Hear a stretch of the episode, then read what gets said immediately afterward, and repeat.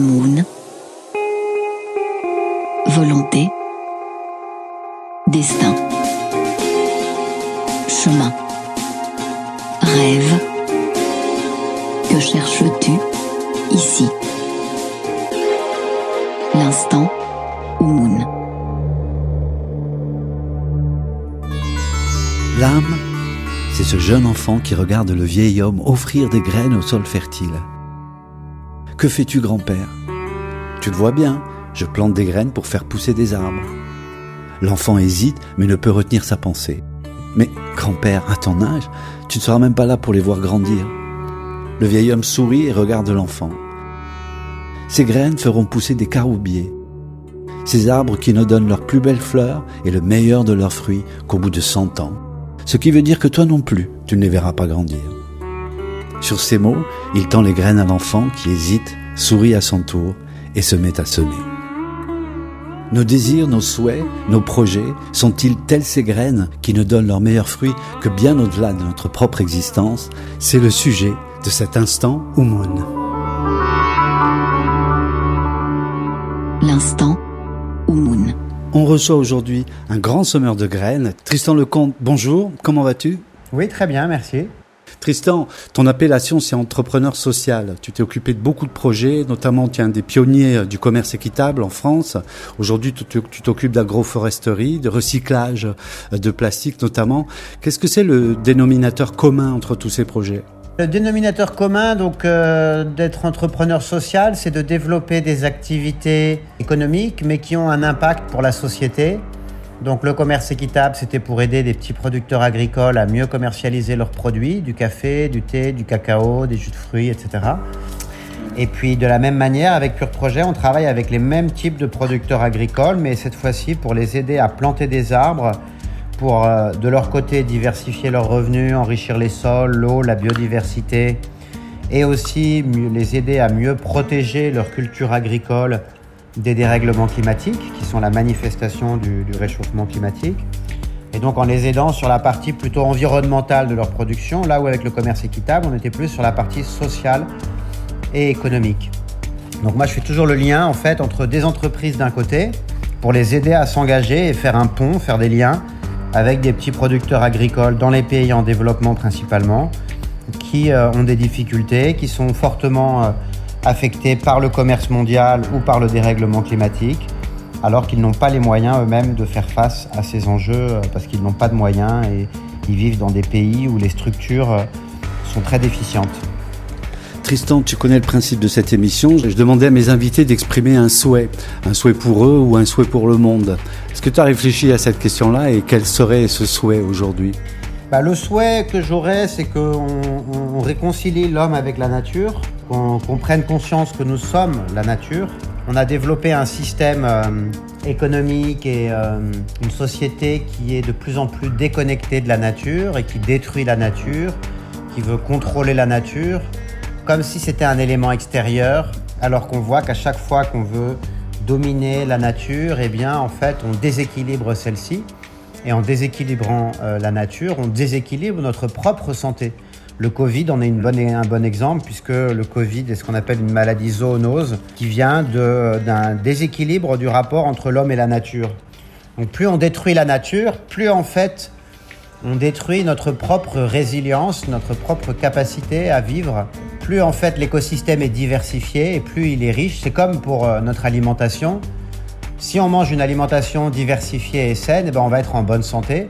Mais si tu manges que du riz ou que du maïs et qu'ensuite tu, achètes des, produits chimiques pour euh, pallier à tes carences, tu vas créer un système qui est artificiellement en équilibre. Ça, c'est exactement le modèle de l'agriculture intensive moderne. On, crée des déséquilibres qui fait qu'on va devoir créer des nouvelles molécules pour faire face à, ces déséquilibres et créer à nouveau des déséquilibres encore plus grands, les OGM par exemple, etc., jusqu'à créer des problèmes de santé très graves pour l'homme. Et ça, c'est intéressant parce qu'il y a un, philosophe et agronome euh, japonais qui s'appelle Masanobu Fukuoka, qui en 1973 avait déjà écrit un bouquin qui euh, révélait euh, ce problème du fait qu'on allait, avec l'agriculture moderne et avec la science, créer de plus en plus de déséquilibres et pour répondre à, ces déséquilibres, créer des solutions qui eux-mêmes allaient créer des déséquilibres encore plus grands. Il y a un livre qui s'appelle La révolution d'un seul brin de paille. Et là, on est au cœur du sujet. On a créé aussi euh, le dérèglement climatique et maintenant on a des, chercheurs qui veulent qu'on aille mettre de la poudre d'aluminium dans les nuages pour euh, euh, travailler sur le climat et dérégler le climat. Et ça fait peur en fait toute cette ingénierie du vivant alors que on ne maîtrise pas ce qui se passe au niveau des, des équilibres de la nature. Mais alors Tristan, euh, une des questions que j'avais euh, c'était de te demander si euh, depuis la vingtaine d'années où tu travailles euh, dans la transition écologique, tu voyais une sincérité augmentée chez chez tes interlocuteurs, c'est notamment les grandes entreprises et, autres, et dans l'humanité en général. Et toi qui es aux premières places, est-ce que tu vois une, vraie sincérité augmentée de la part de, bah, de tous ces gens qui sont porteurs de modèles économiques qui sont plus tellement viables Alors sincérité, je n'oserais pas parler en ces termes parce qu'il y a un côté jugement de valeur et procès d'intention alors que c'est très dur à, justifier. J'ai vu des gens qui parlent beaucoup mais qui font très peu, des gens qui parlent très peu mais qui font beaucoup. Donc euh, c'est pas une question de déclaratif. J'ai commencé en 94 avec une première ONG au Népal, puis j'ai lancé Alter Eco en 98. Et à l'époque, la prise de conscience, il y avait à peu près 2% de la population qui, avait pris conscience de ces enjeux. C'est une population assez militante qui a eu du mal à se faire comprendre parce qu'elle était un peu agressive avec le reste de la société, comme elle était minoritaire. Il y a eu des accélérations à chaque fois qu'il y a eu des scandales qui ont fait le lien entre l'environnement et la santé humaine.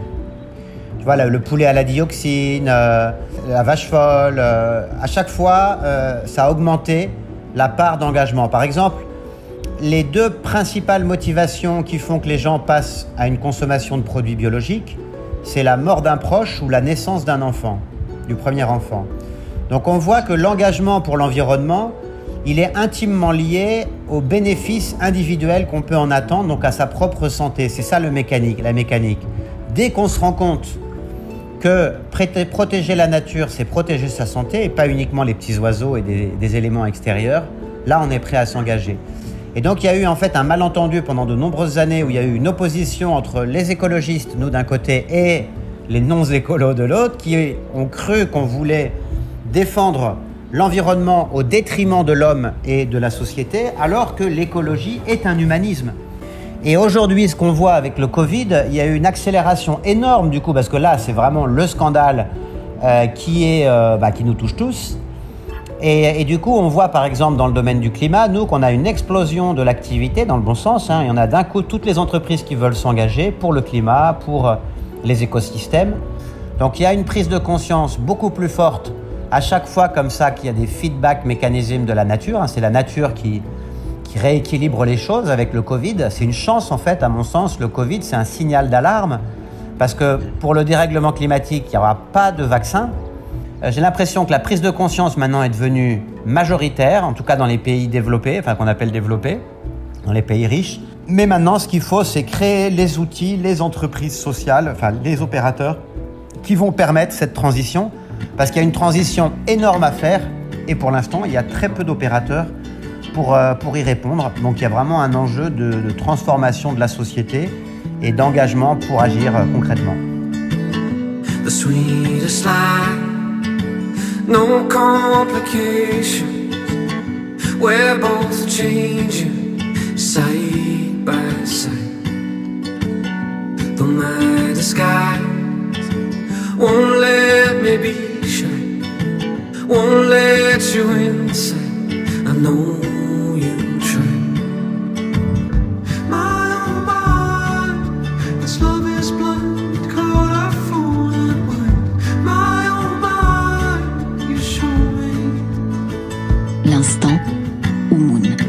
Tristan Lecomte, tu travailles avec des gros acteurs euh, économiques.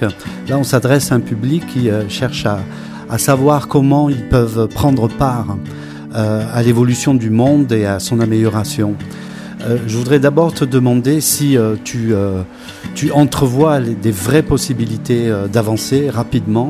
Et puis, dans un deuxième temps, je voudrais te demander, moi qui suis tout petit, qui suis tout seul, comment je peux réellement compter et faire quelque chose? Oui, alors la bonne nouvelle, c'est qu'il y a une accélération très forte de l'engagement des entreprises et de pas tellement du public en fait et pas tellement des gouvernements, mais en tout cas les entreprises euh, réagissent parce qu'elles voient que c'est une demande euh, croissante du public. Donc, euh, et donc oui, il y, a- la possibilité de changer fortement. Je pense que il faut de toute façon réagir très fortement parce que là, on est déjà parti sur une trajectoire autour de 3 degrés, même avec l'accord de Paris. Donc euh, à à 3 degrés de plus. Imagine que tu 3 degrés de plus de température. Toi, tu n'as pas 36, tu as, 39 ou 40, tu te sens pas bien. Bah, c'est pareil, euh, c'est exactement la même chose qui se passe au niveau des écosystèmes, donc il faut agir vite. Et ensuite, qu'est-ce qu'on peut faire chacun? Ah bah, Ce qu'on peut faire chacun, c'est plébisciter les marques qui s'engagent, parce que plus on plébiscite les marques qui s'engagent et plus elles s'engagent. Et à son niveau, surtout, on peut réduire, enfin arrêter la consommation de produits carnés industriels. hein. Le gros enjeu, 70% de la déforestation, c'est lié à, l'alimentation animale, euh, en particulier industrielle. Donc euh, les poulets à 1 euro, tout ce qui est tout ce qui est euh, pas cher, viande pas chère, poisson pas cher, il faut le proscrire, il faut le bannir, il faut le boycotter. Par contre, acheter de la viande à le petit producteur local qui utilise le fourrage de sa ferme pour nourrir ses animaux, ça, il n'y a aucun problème, il faut l'encourager. Euh, encourager la pêche locale et artisanale avec, euh, sans problème, mais il faut arrêter absolument la pêche industrielle et, euh, et l'élevage industriel. Et il faut réduire sa consommation de viande. C'est là qu'on peut agir le plus pour les écosystèmes, parce que pour nourrir toutes ces vaches en particulier, c'est surtout la vache qui est un vrai problème, c'est une énorme consommation d'eau, euh, à la fois pour les végétaux qu'on doit produire pour les nourrir, c'est donc beaucoup de déforestation aussi parce qu'il faut produire plus de végétaux pour nourrir ces animaux. Avec leurs déchets, en plus, elles- elles contaminent fortement les écosystèmes. Et donc, c'est vraiment sur sa consommation de viande qu'on peut agir. Ensuite, c'est aussi bien sûr sur ses transports en avion, puisque avec un transport en avion, on peut très facilement, en très peu d'heures, faire beaucoup de kilomètres. Donc, c'est pour ça que euh, c'est, ça, ça a une grosse empreinte. Puis, globalement, euh, privilégier des produits locaux, bio, de saison. Consommer moins, mais consommer mieux, peut-être.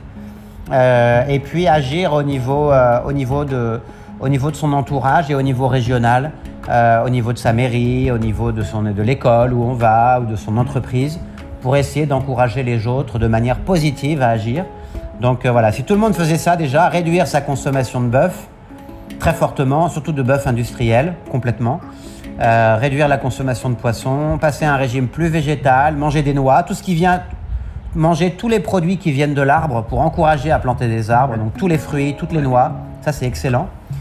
Euh, en fait, notre caddie est un, est un bulletin de vote. C'est ce qu'on disait déjà avec le commerce équitable, euh, mais c'est d'autant plus vrai aujourd'hui. Et donc, si on achète des produits bio, des produits locaux, des produits équitables quand on veut un produit du lointain, euh, si on réduit les produits qui ont des fortes empreintes, eh bien, on va déjà euh, agir très fortement sur euh, l'état de la planète. Tristan, tu replantes des arbres, on parle d'agroforesterie, il, y a- de multiples objectifs à ce projet-là. Quel est l'aspect philosophique qui te motive le plus dans l'idée de reforester le monde?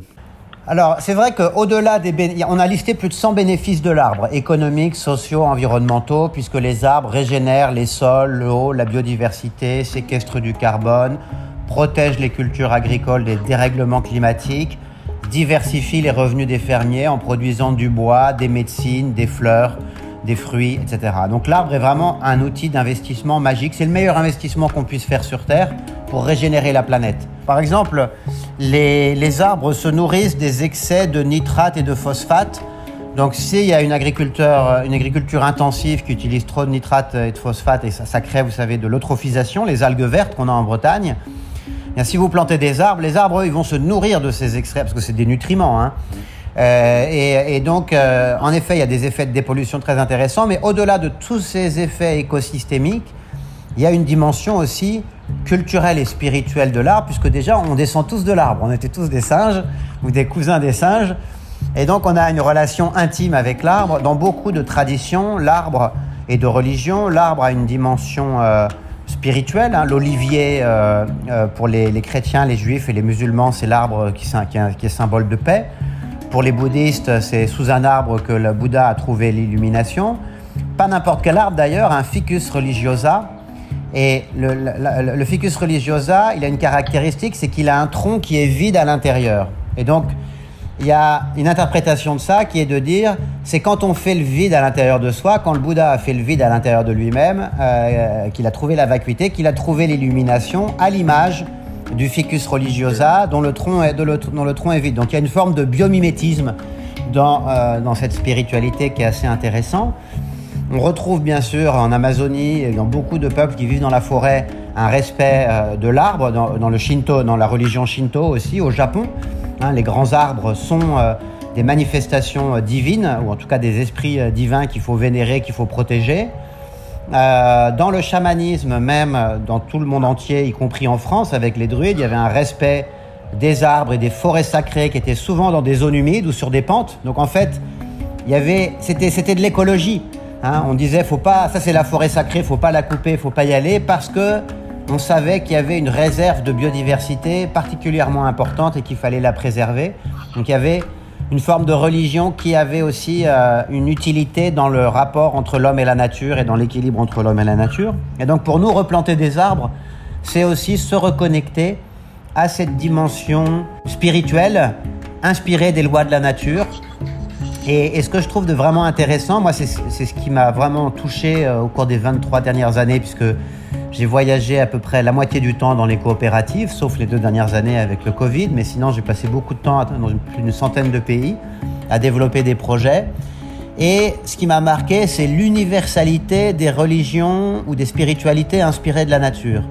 Que ce soit le chamanisme, le bouddhisme Theravada, euh, le shintoïsme, toutes les religions ou les spiritualités traditionnelles, que ce soit les Indiens du Brésil, euh, euh, eh bien, quand ces spiritualités sont inspirées de l'observation de la nature et des lois de la nature, elles disent exactement la même chose, c'est-à-dire l'impermanence, le non-soi, l'interdépendance. Et du coup, j'ai trouvé que cette universalité entre ces religions inspirées, de la nature était une forme de validation de leur vérité, de leur sincérité, et puis de leur côté scientifique aussi. On- est, bien sûr avec Pure Projet une entreprise non religieuse, hein, on n'a rien de religieux, on est une entreprise privée, une entreprise sociale. Nous avons des personnes de toute confession, euh, musulmanes, chrétiens ou agnostiques, enfin il n'y a pas de... Et chez nos clients aussi bien sûr. Mais je trouve ça intéressant en tout cas ce lien culturel et spirituel et humain qu'on crée autour des arbres et euh, du rapport entre l'homme et la nature. Donc pour moi, ma- mon église ou ma cathédrale, c'est la forêt. Et, euh, et j'ai l'impression que c'est euh, à travers la reconnexion de l'homme avec la nature qu'on va aussi retrouver le bonheur dans notre société. Parce que vivre hors sol, dans des villes, euh, euh, éloigné des animaux, de la nature, etc., ben, on ne peut pas être heureux, on se sent enfermé, surtout avec la pollution. Et donc ce qu'il faut, c'est réussir à retrouver un équilibre entre l'homme et la, nature. Et les arbres, pour ça, y participent. Je pense que c'est pas que les arbres, bien sûr, c'est aussi notre manière de consommer. Et puis il y a une question qui est un peu tabou, c'est le nombre de personnes qu'on est sur Terre, parce qu'avec 10 milliards d'individus, je vois pas comment on va réussir à garder un équilibre entre l'homme et la nature. Euh, C'est une question fondamentale et sur lesquelles d'ailleurs les religions ont une question à se poser, puisqu'en général c'est un tabou religieux qui empêche de parler de cette question de la natalité euh, et de la et de la et du contrôle des natalités. Est-ce que tu penses pas que, comme toutes les espèces vivantes, il y a une intelligence organisationnelle, la création des propres conditions de survie qui feront que euh, on trouvera le moyen de notre euh, de notre perpétuation et de notre survie ici, comme le font toutes les espèces. Oui, mais je suis tout à fait d'accord avec toi. Il va y avoir une régulation, mais ça va. En fait, plus on aura détruit notre écosystème, et plus il va y avoir des personnes qui pourront pas vivre et qui vont mourir. Et en fait, là, le scénario à, à plus 3 degrés, il y a quelques milliardaires qui s'en sortent en Nouvelle-Zélande. Donc, euh, oui, en effet, on s'en sort, euh, mais euh, très très peu de gens, et uniquement les plus riches, dans des zones qui ne vont pas être affectées et qui vont pouvoir être protégées parce qu'elles sont loin sur la mer. Donc, Nouvelle-Zélande, ça fait partie des, endroits qui, ne sont, qui sont très peu infectés d'après l'indice de Palmer. L'indice de Palmer, c'est l'indice qui détermine la sensibilité au réchauffement climatique. Et il y a déjà des milliardaires qui achètent des fermes et des zones là-bas pour préparer ou qui se font des bunkers. euh. Bon, ok, mais c'est pas très solidaire comme, euh, comme vision. Et, là où on voit que l'enjeu climatique est un enjeu de solidarité, c'est que les premiers à être touchés, c'est les, les plus pauvres.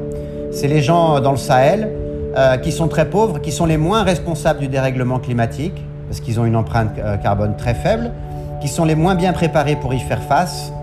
Euh, et donc, euh, c'est pour ça que le dérèglement, le- l'action climatique, c'est fait pour les aider. Donc, il y a une question de solidarité. Et en effet, je suis d'accord avec toi. On va, on, va, il y a des, y a des hommes sûrement qui survivront, mais moins on va être solidaire, moins on va prendre le problème euh, tout de suite comme ça à bras le corps, et plus ça sera un nombre très réduit, uniquement de riches, de, de très très riches, qui pourront s'en sortir, et tous les pauvres et les moins riches vont mourir.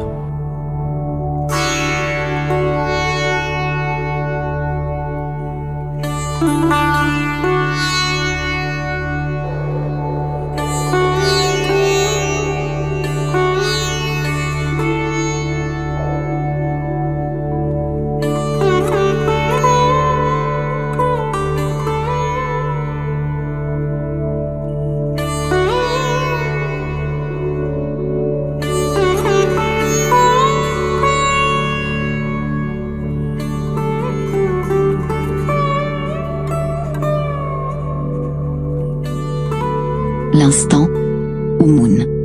terminer sur, euh, sur deux questions qui sont peut-être en continuation de ce qu'on est en train de dire. Qu'est-ce qui te met en colère, Tristan, euh, euh, aujourd'hui?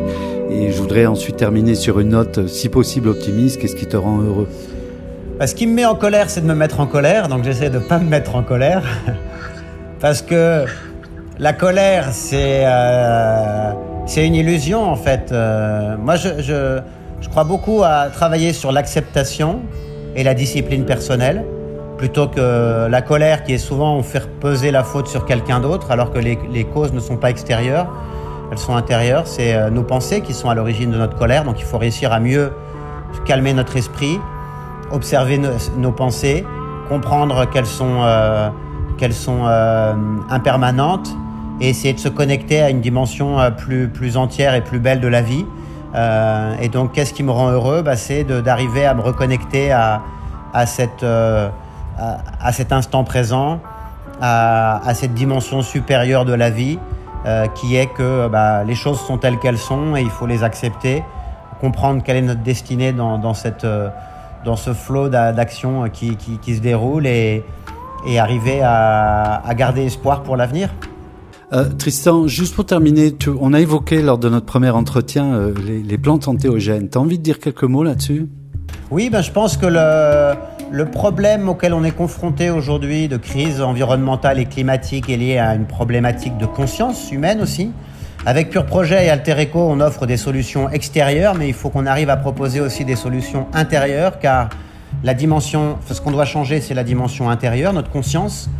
Et pour cela, les plantes qu'on appelle antéogènes, donc ce sont des plantes psychédéliques qui, qui sont psychoactives, mais utilisées dans un cadre euh, thérapeutique et légal et, et, et- et fait pour soigner l'homme, peuvent, à mon sens, euh, accélérer la prise de conscience et aider euh, l'homme à se reconnecter euh, au monde. Donc les exemples de plantes antéogènes, c'est par exemple l'ayahuasca et la chacruna en Amazonie, l'iboga en Afrique, les champignons hallucinogènes partout dans le monde, suivant la tradition mexicaine par exemple. Donc il y a des traditions millénaires dans les, dans les, dans les sociétés euh, traditionnelles qui utilisent ces plantes et qui savent les utiliser pour soigner des traumas psychologiques ou euh, aider les gens à améliorer leur bien-être dans leur vie.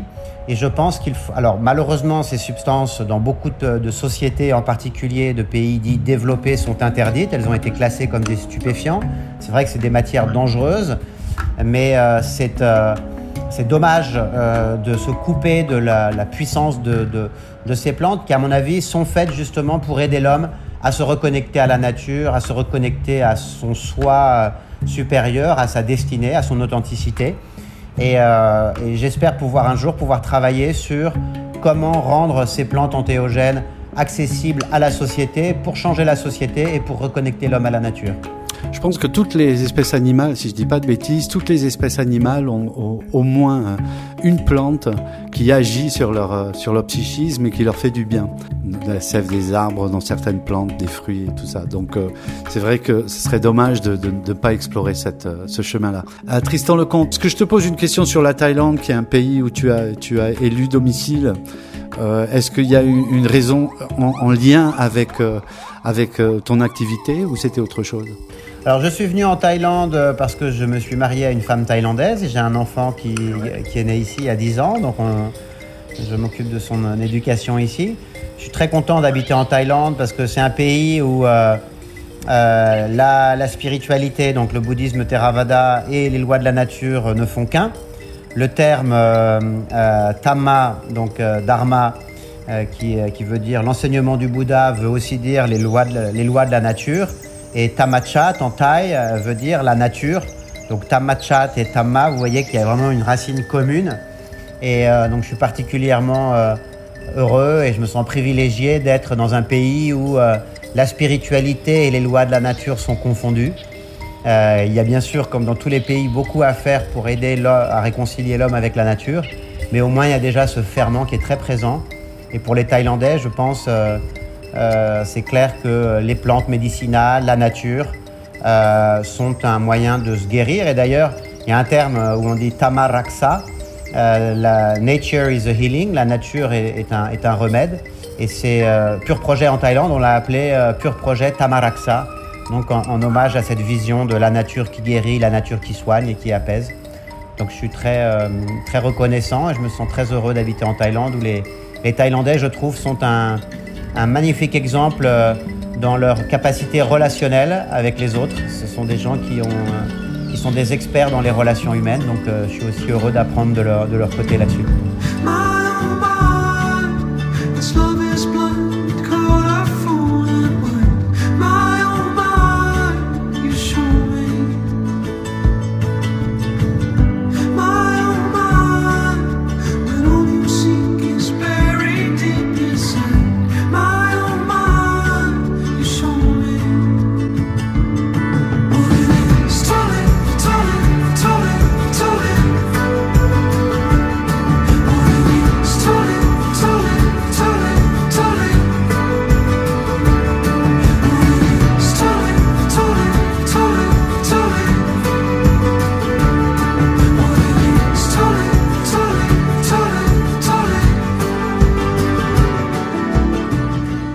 Tristan Lecomte, je te remercie vraiment infiniment pour ce moment. Ça a été un très beau moment pour moi, très enrichissant. Merci à toi, Silvano. Moon. Volonté. Destin. Chemin. Rêve.